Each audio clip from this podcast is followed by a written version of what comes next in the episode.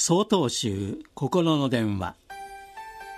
今週は「無垢毒」と題して秋田県梅林寺木村光寛さんのお話です。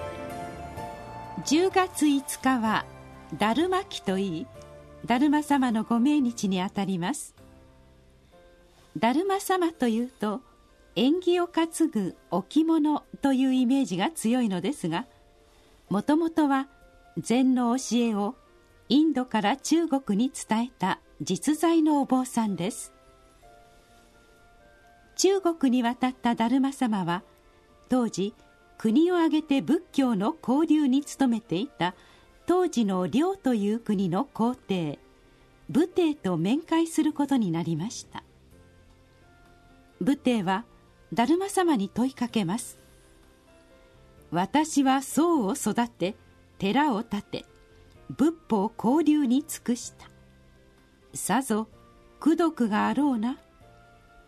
すると達磨様は無功徳と突っぱねました。武帝はさらに仏教の教えでは何が一番尊いのかと問いました。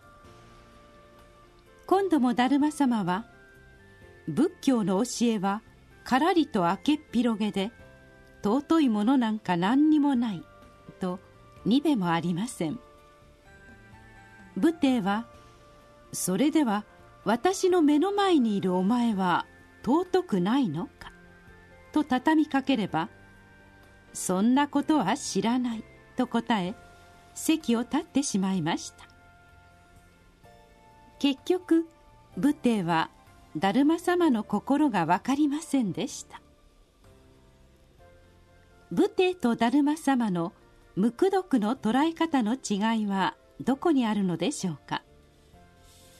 武帝は無垢毒を功徳なしと捉えていたのに対し達磨様は無限の功徳と捉えました。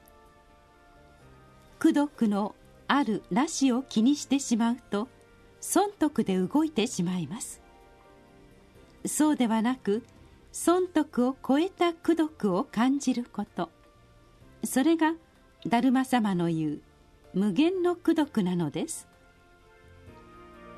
見返りを超えたところに真の喜びや真の生き方があります。それに気づかせていただける言葉が達磨様の無垢毒なのです。